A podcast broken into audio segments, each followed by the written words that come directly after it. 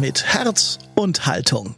Dein Bildungspodcast für unterwegs und zu Hause. Ein Angebot der Katholischen Akademie mit der TU Dresden. Heute Theodizee im Christentum und im Islam.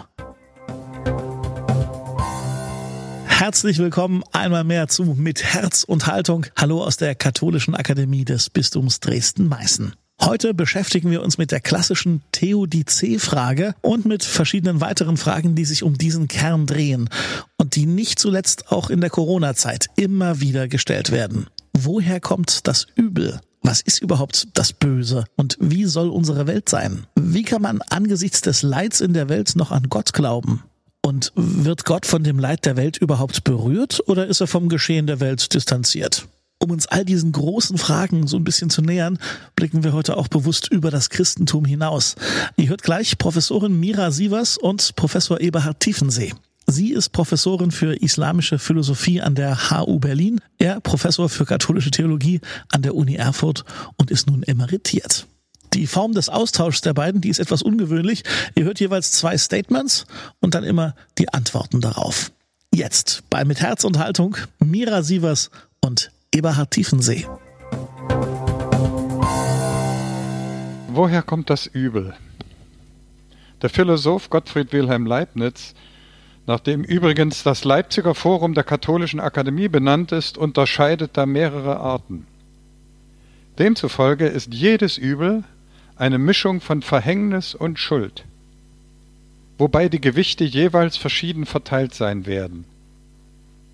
Ob eine Welt, die sich dynamisch vom Urknall bis heute entwickelt, ohne Erdbeben und ohne tödliche Krankheiten überhaupt möglich ist? Wahrscheinlich nicht. Und wenn in ihr Lebewesen vorkommen, die über eine Art Innenleben verfügen, dann erzeugt jedes Übel auch Leid. Das wäre Leibniz zufolge physisches Übel. Und wenn solche Lebewesen mit Freiheit ausgestattet sind, wie wir Menschen es sind, dann können sie auch schuldig werden, indem sie wider alle Vernunft und sittliche Einsicht Übles tun und Gutes unterlassen, einfach weil sie es wollen. Das wäre dann Schuld und nach Leibniz moralisches Übel. Und jede denkbare Welt ist insgesamt gesehen in irgendeiner Weise begrenzt. Das ist sozusagen das Grundübel, was Leibniz metaphysisches Übel nennt. Die Frage, Woher das Übel jeweils kommt, wird also zumindest teilweise beantwortbar sein. Dass wir von Übel reden, zeigt aber auch, wir sind zutiefst der Ansicht, dass unsere Welt nicht so ist, wie sie sein sollte. Wir leben nicht in paradiesischen Umständen, die wir aber jedes Mal heimlich ersehnen, wenn Übles uns trifft oder wenn es Menschen trifft, denen wir verbunden sind. Musste das so sein, fragen wir. Nein, so ahnen und sagen wir, so soll es nicht sein. Und deshalb kämpfen wir gegen diese Übel und geben uns eben nicht achselzuckend damit zufrieden oder falten ergeben die Hände, da es nun mal so ist, wie es ist. Wir wollen eine Welt ohne Übel, ohne Leid, ohne Ungerechtigkeit, ohne Tod und ohne Zerstörung. Wer das nicht will, kommt uns irgendwie unmenschlich vor. So jemand liebt die Menschen nicht. So jemand liebt diese Erde nicht. Und zu diesem Widerstand gesellt sich eben für religiöse Menschen unabweisbar irgendwann die sogenannte Theodizee-Frage. Kann man Gott rechtfertigen angesichts dieses Weltzustandes? Oder anders gefragt, wie soll das auf eine vernünftige Weise zusammenpassen? Es gibt unleugbar Übles in der Welt und es gibt einen Gott, der allmächtig und gütig ist, der also das Übel verhindern könnte und es auch müsste, zumindest teilweise. Und das erscheint als ein so eklatanter Widerspruch, dass der Dichter Georg Büchner es auf die Formel gebracht hat, das Leid ist der Fels des Atheismus. Der Vorwurf an alle religiösen Menschen lautet damals wie heute, wie könnt ihr noch an Gott glauben, angesichts einer Welt, die sich in solchen Zuständen befindet, einer Welt, in der unschuldige Menschen, zum Beispiel Kinder, leiden und Menschen anderen unfassbar Übles antun, ohne dass euer Gott effektiv einschreitet. Es wäre naiv, wenn ich in wenigen Minuten darauf eine angemessene Antwort versuchen würde. Wir Christen lesen ja zusammen mit den jüdischen Schwestern und Brüdern das Buch Hiob, in dem mit dieser Frage gerungen wird. Es wird wohl kaum jemand behaupten, dass die Antworten, die dort nach 42 langen Kapiteln gegeben werden, zufriedenstellen. Gleiches gilt von den biblischen Schöpfungserzählungen über Adam und Eva und die Schlange und von den unzählbar vielen anderen Bibelstellen, die mit dieser Frage ringen. Und wir schauen zusammen mit den jüdischen Schwestern und Brüdern auf die Shoah, in der sich das Leid von Generationen im 20. Jahrhundert unsäglich gesteigert hat.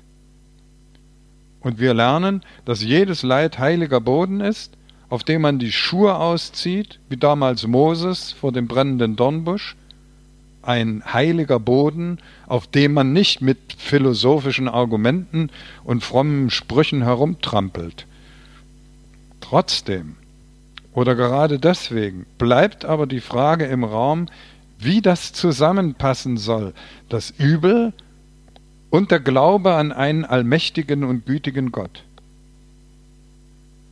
Wenn der Widerspruch allerdings so zwingend wäre, wie es im ersten Moment erscheint, warum haben sich philosophisch und theologisch geschulte Menschen seit Jahrtausenden bis heute mit diesem Problem herumgeschlagen?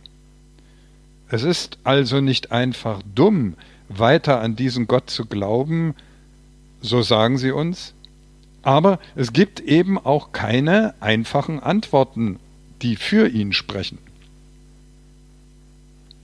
Ich werde diese Diskussion nicht weiter verfolgen, denn diesmal ist ja die christliche Perspektive gefragt und die ist tatsächlich speziell. Sie verändert nämlich den gesamten Denkhorizont, so meine ich, in folgender Weise.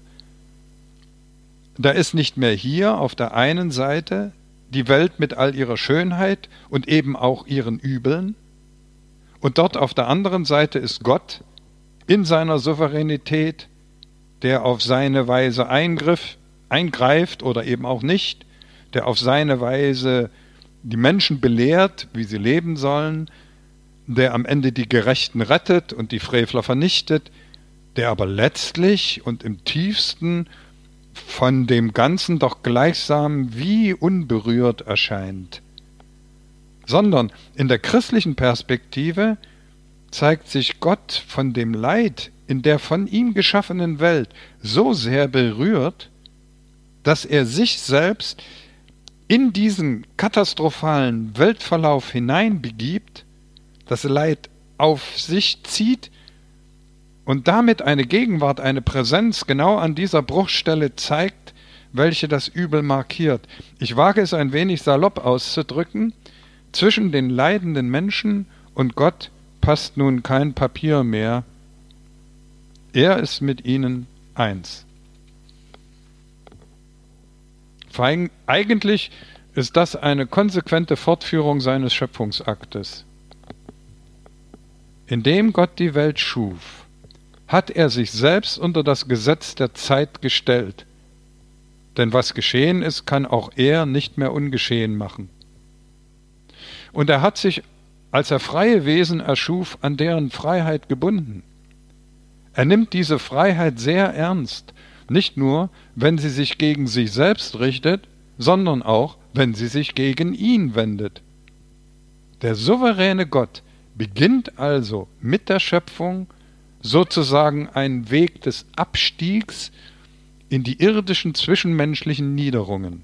Und diese Zuwendung, diese hingebende Liebe an seine Geschöpfe findet ihren stärksten Ausdruck im gekreuzigten Jesus von Nazareth. Deshalb ist den Christen das Kreuz so wichtig. Und natürlich nicht das Kreuz als solches, sondern der, der an ihm gestorben ist und in diesem Tod beides gezeigt hat. Der allmächtige und gütige Gott ist genau hier zu finden wo es übel und Gott verlassen zugeht am Kreuz. Und es gibt einen Weg durch dieses Übel hindurch, nicht nur zu Gott, sondern auch mit ihm. Paulus, der große christliche Verkündiger, hat vorausgesehen, dass das Kreuz eine Provokation ist. Sowohl für jede Art von philosophischer Gotteslehre, da denkt er an seine Griechen, als auch für alle bisherigen religiösen Gottesvorstellungen, da hat er seine jüdischen Gläubigen vor Augen. Das Kreuz sprengt in gewisser Weise alles, was man so über Gott denkt, wenn man an ihn denkt. Es fiel damals und es fällt auch heute den Christen schwer, diese neue Sicht auf Gott zu verinnerlichen. Den ersten Christen musste Paulus immer wieder eindringlich vor Augen führen, dass er Christus als den Gekreuzigten verkündet. Jahrhundertelang finden wir keine Kreuzesdarstellungen in der christlichen Kunstgeschichte. Einer der ersten Darstellungen ist ein gekritzeltes Wandgraffiti mit dem sich ein paar römische Jugendliche über ihren christlichen Kameraden lustig machten. Und auch später ist das Kreuz immer wieder missbraucht worden, nicht zuletzt von den Christen selbst.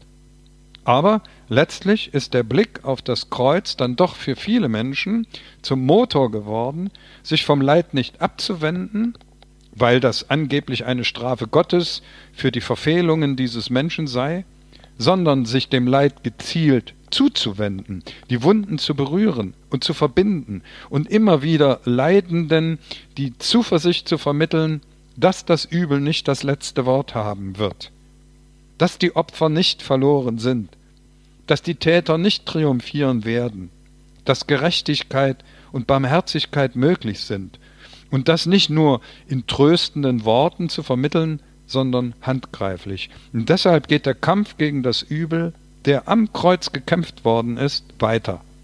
Gelassen, zuversichtlich und engagiert.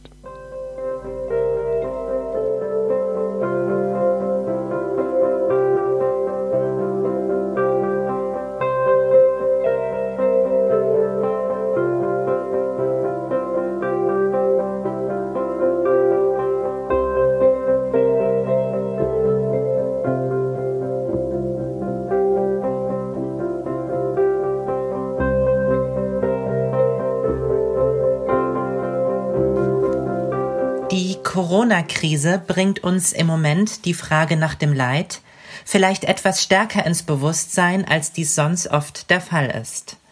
Es geht um Menschen, die an Covid-19 sterben, um andere, die ihre Existenz verlieren und um wieder andere, die zu Hause einsam sind. Und zuletzt ist auch die Frage nach einem Schuldigen für all diese radikalen Veränderungen, die wir erleben, von einigen Menschen gestellt worden. Dies drückt sich zum Beispiel in den Verschwörungsmythen aus, wie zum Beispiel das Virus sei in China im Labor entstanden. Es wurde auch teilweise die Vermutung geäußert, das Virus sei als göttliche Strafe zu deuten. So zum Beispiel die Behauptung eines schiitischen Gelehrten, Gott wolle die Chinesen für ihren Umgang mit den Uiguren strafen.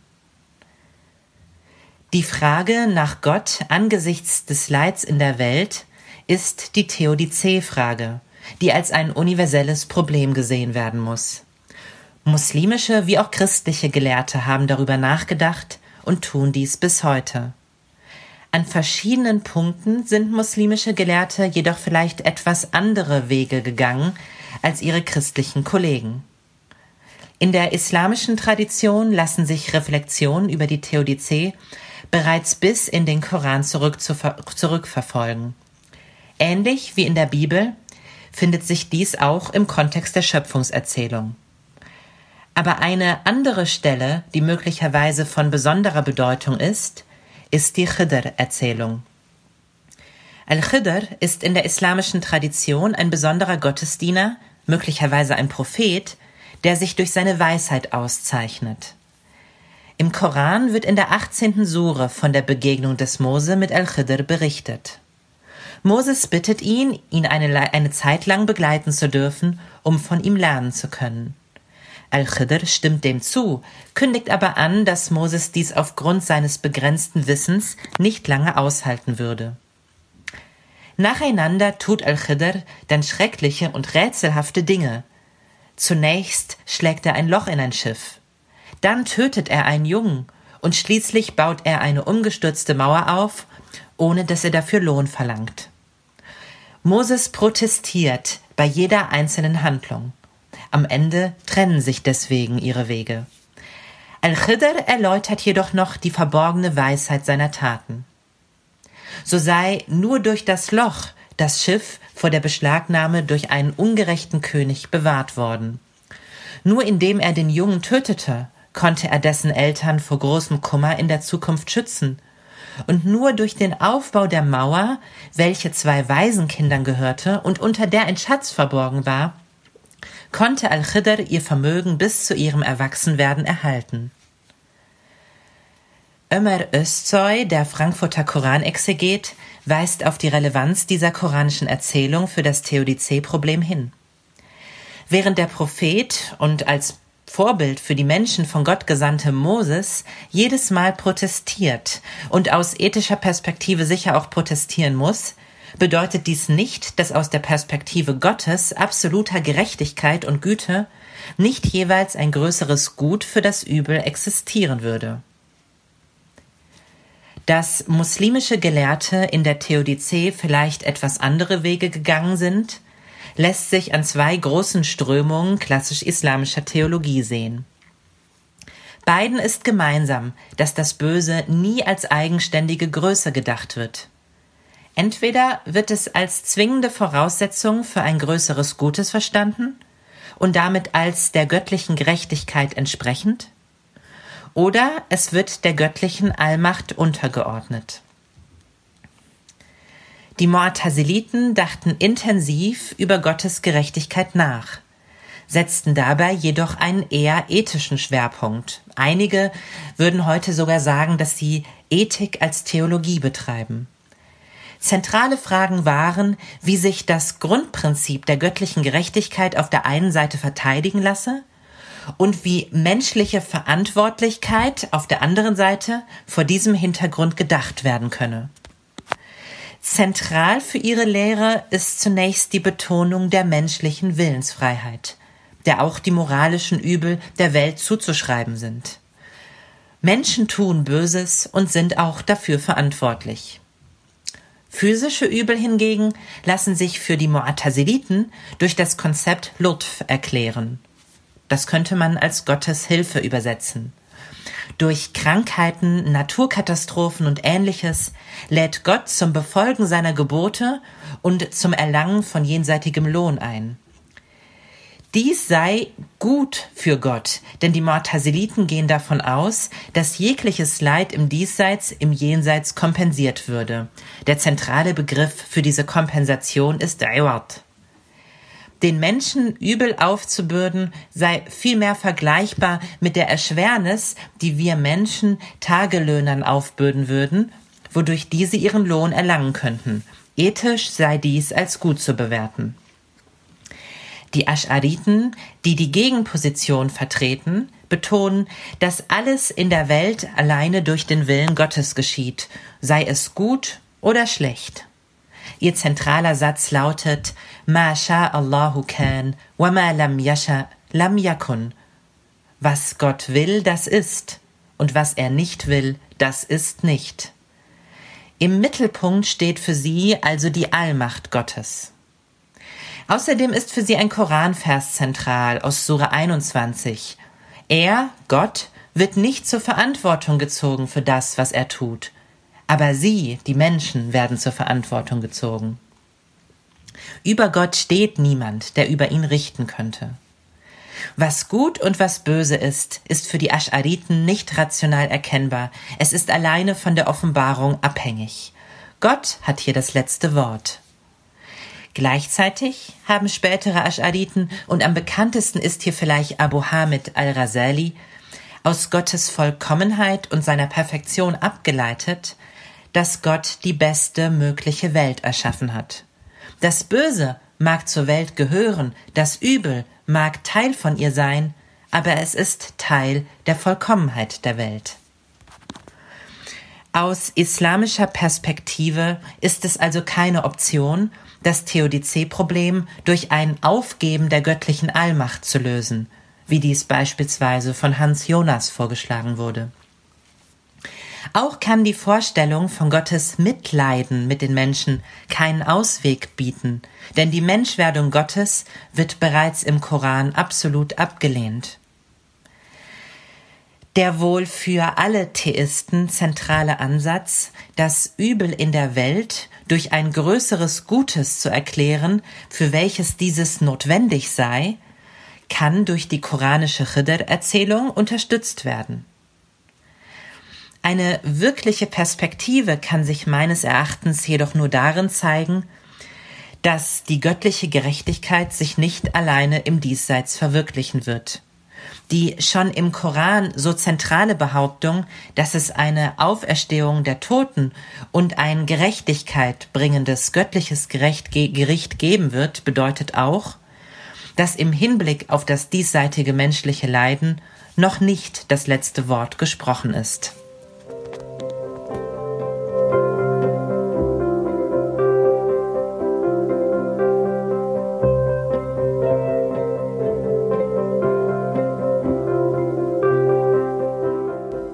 Leider verhindert die Corona-Krise, liebe Kollegin Sievers, dass wir uns, wie ursprünglich geplant, persönlich kennenlernen, im Podium gegenüber sitzen und unsere Gedanken miteinander und mit einem interessierten Publikum im Saal austauschen. Ich habe mich darauf gefreut. Aber nun muss es eben so gehen. Ich soll nun kurz auf Ihr Statement antworten aber es ist eigentlich unmöglich, sich in so einer wichtigen Frage kurz zu fassen. Zunächst einmal, ich habe viel darüber gelernt, wie im Islam mit der Frage umgegangen wird, die uns hier bewegt. Kann man das Übel in der Welt mit einem allmächtigen und besonders mit einem gerechten Gott zusammendenken, ohne an diesen beiden Attributen Allmacht und Gerechtigkeit Abstriche zu machen? Ist es nicht unvernünftig, das zu versuchen. Denn um mehr als um Antwortversuche wird es nicht gehen können. Das hat Ihr Ausblick auf die betont jenseitige Gerechtigkeit Gottes verdeutlicht, den ich übrigens teile. Aber Antwortversuche sind zwingend erforderlich. Sollen wir doch, wie es im zentralen christlichen Gebot der Gottes- und Nächstenliebe heißt, Gott mit allen Kräften lieben Dazu gehört auch der Verstand. Nicht zuletzt sind wir zu einer nachvollziehbaren Rechenschaft gegenüber denen verpflichtet, die sich in der Gottesfrage anders positionieren als wir. Und das ist inzwischen in dieser Region um uns herum die Mehrheit. Die muslimischen Antwortversuche mögen, wie Sie feststellen, teilweise etwas andere Wege gehen. Aber nur die Begriffe, die verwendet werden, die Geschichten, die erzählt werden und die Akzente, die gesetzt werden, unterscheiden sich ein wenig. Im Wesentlichen kennt auch die christliche Theologie all die Diskussionen und Antwortversuche, die Sie aufgerufen haben. Dass ein allmächtiger und gütiger Gott nur die beste aller möglichen Welten geschaffen haben kann, steht schon im biblischen Schöpfungsbericht wenn an dessen Ende festgestellt wird, dass alles sehr gut war. Und Leibniz, dem wir den Begriff Theodizee verdanken, hat das in seinem gleichnamigen Essay von 1711 mit einer fast mathematisch anmutenden Argumentation unterfüttert. Der in seinem Entschluss souveräne, alles vorausschauende, allmächtige und gerechte Gott kann nur die beste aller möglichen Welten geschaffen haben, wenn er sich nicht selbst widersprechen will. Welchen Platz das Übel und das Leid in dieser besten aller möglichen Welten einnehmen, ist natürlich dann unsere Frage. Aber da ist einerseits unsere Einsicht begrenzt, weil wir unmöglich das Ganze überschauen können, andererseits dürfen wir davon ausgehen, dass das Übel sich in jedem Fall rechtfertigen lässt, auch wenn uns das nur in Einzelfällen gelingt.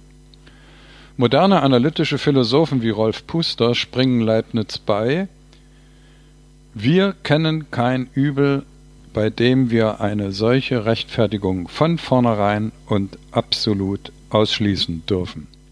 Auch wenn wir eine solche Rechtfertigung für wenig wahrscheinlich halten oder sie für uns nicht möglich ist. Die konkreten Rechtfertigungsversuche, die sich in der muslimischen Theologie finden, sind auch uns Christen und, so würde ich behaupten, eigentlich jedem nachdenklichen Menschen vertraut. Dass Übel und Leid zu etwas gut sind, wissen wir schon aus der Lebenserfahrung, wenn beispielsweise eine schmerzliche Operation eine lebensbedrohliche Krankheit beendet.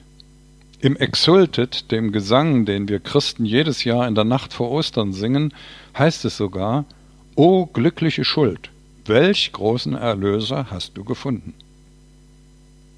Dass man durch das Ertragen von Übel und Leid reifen kann, macht zum Beispiel Paulus in dramatischen Bildern deutlich.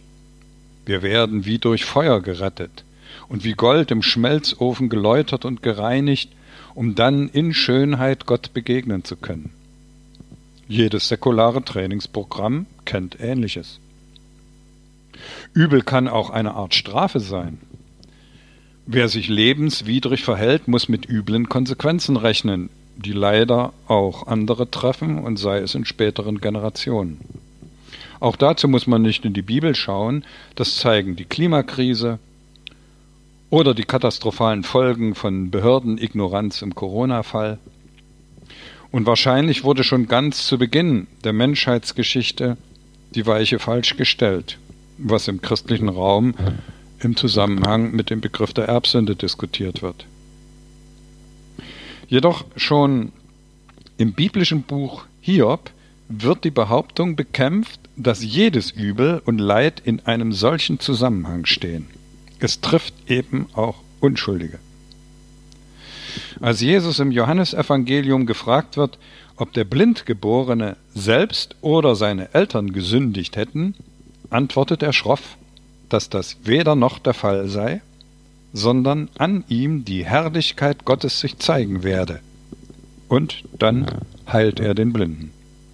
Das löst wiederum eine Kette von Diskussionen aus, weil sich dadurch das religiöse Establishment angegriffen fühlt. Nachzulesen im neunten Kapitel.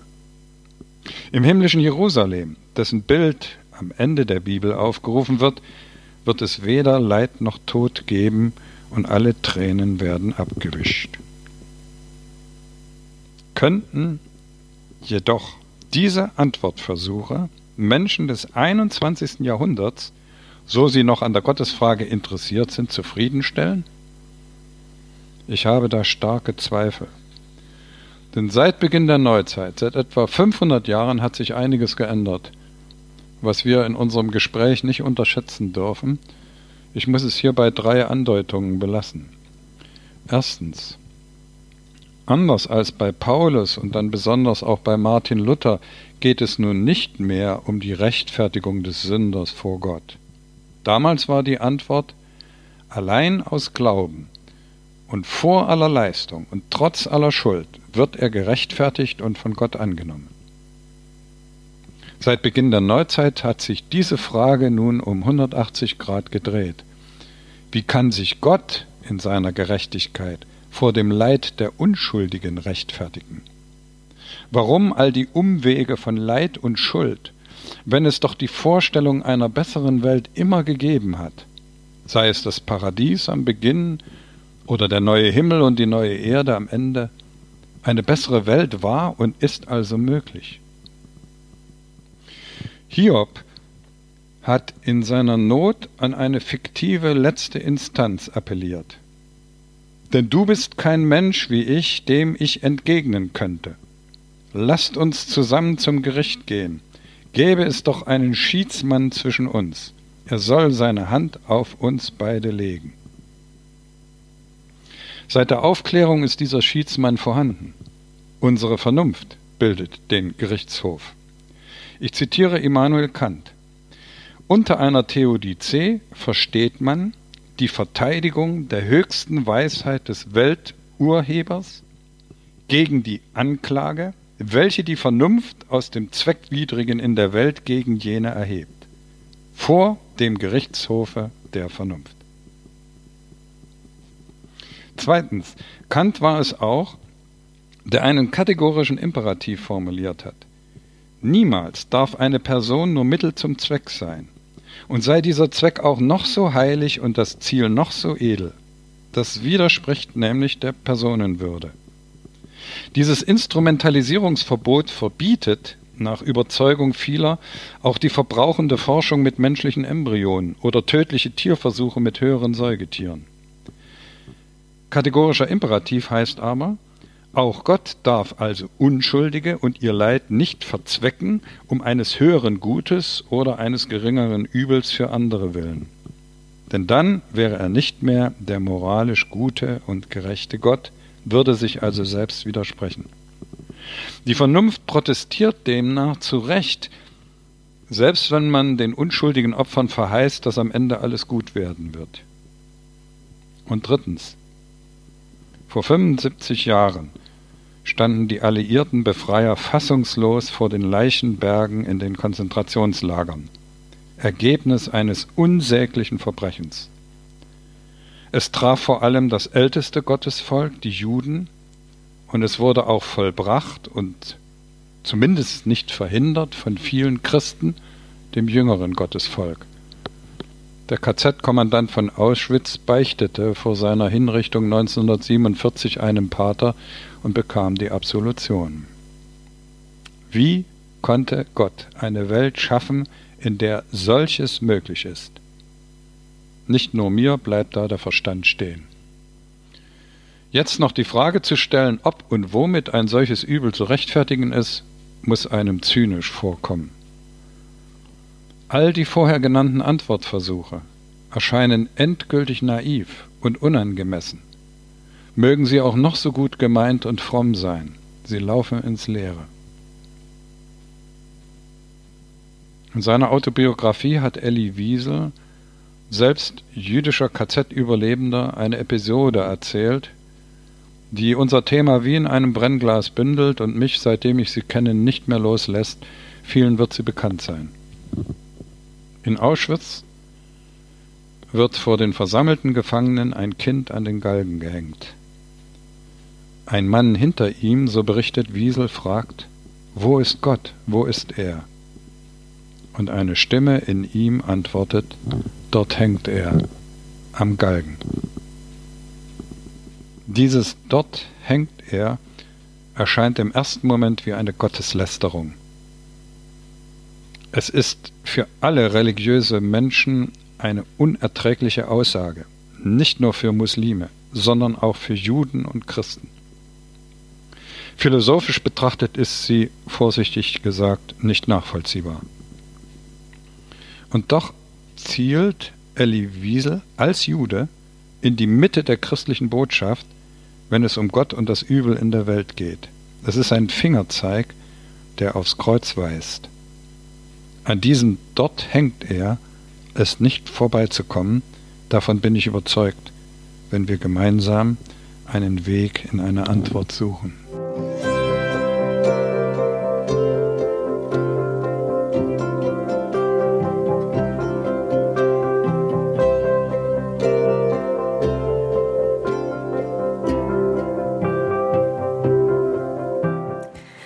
Lieber Herr Tiefensee, es ist tatsächlich schade, dass wir uns bislang nicht persönlich kennenlernen konnten. Aber ich hoffe, dass es auch eine Zeit nach der Corona-Krise gibt und vielleicht wird sich dann eine neue Gelegenheit finden. Ich teile Ihre Position, dass sich die Bedingungen unserer Diskussion in der Moderne grundlegend verändert haben. Die Vernunft spielt nun eine zentrale Rolle und der Gottesglaube kann nicht mehr als selbstverständlich vorausgesetzt werden. Trotzdem ist mir aufgefallen, dass ihre Darstellung der Moderne und ihrer Bedingungen und der Veränderungen stark auf den deutschen Kontext fokussiert ist. Der Bogen, den sie von Luther zu Kant spannen und letztlich das unvorstellbare Grauen des Holocausts prägen ganz sicher unsere heutige Perspektive auf die Theodizee-Diskussion. Für den islamischen Kontext habe ich den Eindruck, dass wir uns heute auf Ansätze beziehen können und vielleicht auch sollten, die in der Tradition vorhanden sind und die heute von Bedeutung sein können. Auch von meiner Seite kann ich hier nur einige wenige Andeutungen machen. Der Richter, den sich Hiob wünscht und den Kant in der Vernunft erkennt. Ihre Formulierung hat mich sofort erinnert an eine andere Formulierung aus dem Text Der Erretter aus dem Irrtum des asch'aritischen Kalamtheologen Abu Hamid al-Rasali, den ich eben schon erwähnte und der zu Beginn des zwölften Jahrhunderts gestorben ist. Al-Rasali diskutiert in diesem Text die Verlässlichkeit der Sinneswahrnehmungen. Er diskutiert, wie wir überhaupt an verlässliches Wissen kommen können. Dabei gibt er ein Beispiel. Er sagt, dass wenn wir in den Himmel blicken und einen Planeten sehen, dann denken wir durch unsere Sinneswahrnehmung, dass er so groß ist wie ein Dinar, also wie ein Geldstück. Mathematische Berechnungen zeigen aber dann, dass er in Wahrheit größer ist als die Erde. In diesem Zusammenhang sagt Al-Rasali, dass es der Richter der Vernunft ist, der uns zeigt, dass unsere vorherigen Annahmen falsch waren. Tatsächlich gibt es theologische Strömungen und vielleicht vor allem die Strömung der Mu'tazila, die bereit war, diesen Richter der Vernunft auch letztlich radikal auf Gott und die Theodizee anzuwenden. Mein Lehrer Ayman Shihade, bei dem ich Kalam gelernt habe, spricht in diesem Zusammenhang von Applied Theological Ethics, also angewandter theologischer Ethik. Es geht darum, welche Handlungen Gottes ethisch wie zu bewerten sind. Dabei stellen die Mu'taziliten auch die Frage, ob Gott Böses tun kann und wie mit dem Leid von beispielsweise Kindern umzugehen ist. Dies, so könnte man in der gegenwärtigen islamischen Theologie argumentieren, beweist einen großen theologischen Mut auf Seiten traditioneller Gelehrsamkeit. Die Zurückhaltung, die heute durch religiöse Menschen häufig an den Tag gelegt wird, wenn es um die Diskussion göttlichen Handelns geht, teilten diese Theologen nicht. Tatsächlich geht dieser Mut sehr weit. Und hier möchte ich auf einen anderen einflussreichen Theologen verweisen, nämlich Abu Hashim al-Jubba'i, der im zehnten Jahrhundert gestorben ist. Dieser sagt, dass es eine Pflicht ist, und zwar nicht nur für die Gelehrten, sondern für alle Gläubigen, jeglichen traditionellen und unkritischen Glauben an Gott abzulegen und Gottes Existenz radikal zu hinterfragen. Erst dann soll man nach rationalen Argumenten für den eigenen Glauben suchen. Und dies umfasst auch nach Argumenten für das Gebiet der Theodizee. Nun zu der von Ihnen betonten Nähe zwischen den islamischen und den christlichen Theodizee-Diskussionen. Es ist in der Tat auffallend, wie nahe sich die islamische und die christliche Tradition sind im Hinblick auf ihre Antwortversuche in der Theodizee. Und trotzdem denke ich, dass es auf beiden Seiten doch nicht unwesentliche Spezifika gibt. Dies wird für mich ganz deutlich am Ende Ihres Statements. Ich befürchte, dass ich aus einer muslimischen Perspektive nicht zustimmen kann, dass bei unseren Diskussionen über die Theodizee-Frage letztlich nicht am Kreuz vorbeizukommen ist. Denn ich denke, hier zeigt sich ein doch entscheidender Unterschied zwischen christlichen und islamischen Überzeugungen. Es kann nicht Gottes Menschwerdung sein, die letztlich den Schlüssel zum Theodizee-Problem darstellt. Und ich gestehe, dass dieser Verweis auf das Kreuz für mich auch letztlich kryptisch bleibt. Wie um alles in der Welt wird der allmächtige und allgütige Gott durch sein eigenes Mitleiden mit den Menschen von jeglicher Schuld freigesprochen? Sollte er ketzerisch gesprochen zugegebenermaßen, nicht lieber das Leid verhindern, als nur mit den Menschen mitzuleiden? Auch der Koran spricht seit den frühesten Suren von der vollkommenen Schöpfung Gottes. Du kannst in der Schöpfung des Allerbarmers keine Unregelmäßigkeiten sehen, wie es in der 67. Sura heißt. Wir erschaffen den Menschen in bester Gestalt, heißt es in der 95. Sura. Diese gute Schöpfung der Welt und des Menschen stellt in der koranischen Botschaft ein andauerndes Problem dar, wie übrigens auch im biblischen Schöpfungsbericht, wo Gott sieht, dass die Schöpfung gut ist.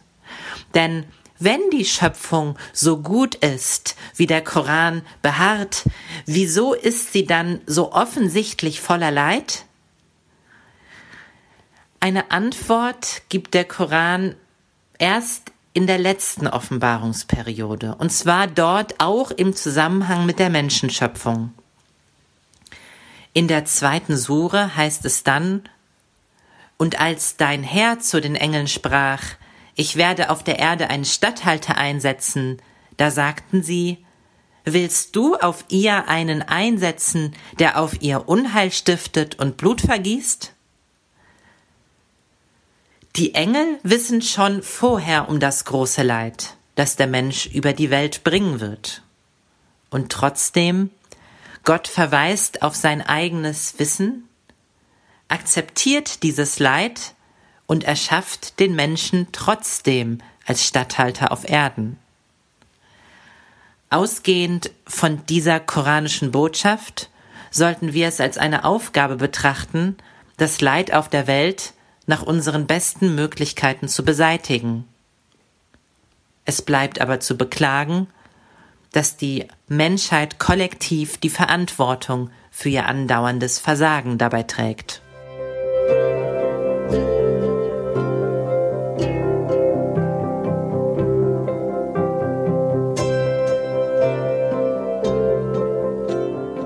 Her mit eurer Meinung zu den Thesen, Argumenten und Ideen aus der heutigen Folge. Bitte schreibt uns einfach über Facebook oder über Instagram oder über unsere Website lebendigakademisch.de. Beim nächsten Mal geht es bei uns um die Frage, kann man beten, ohne an Gott zu glauben? Aber ja, meint Autor Till Räther. Er sagt, gerade in Zeiten wie diesen. Räther beschreibt, wie er seit seiner Kindheit das Ritual des Betens pflegt, wie einen Wunschzettel, aber ohne Heilige Schrift, ohne Gemeinde und ohne an Gott zu glauben. Und er erzählt, warum ihm das wichtig ist und immer wichtiger wird. Das also beim nächsten Mal. Bis dahin, danke fürs Zuhören und eine gute Zeit.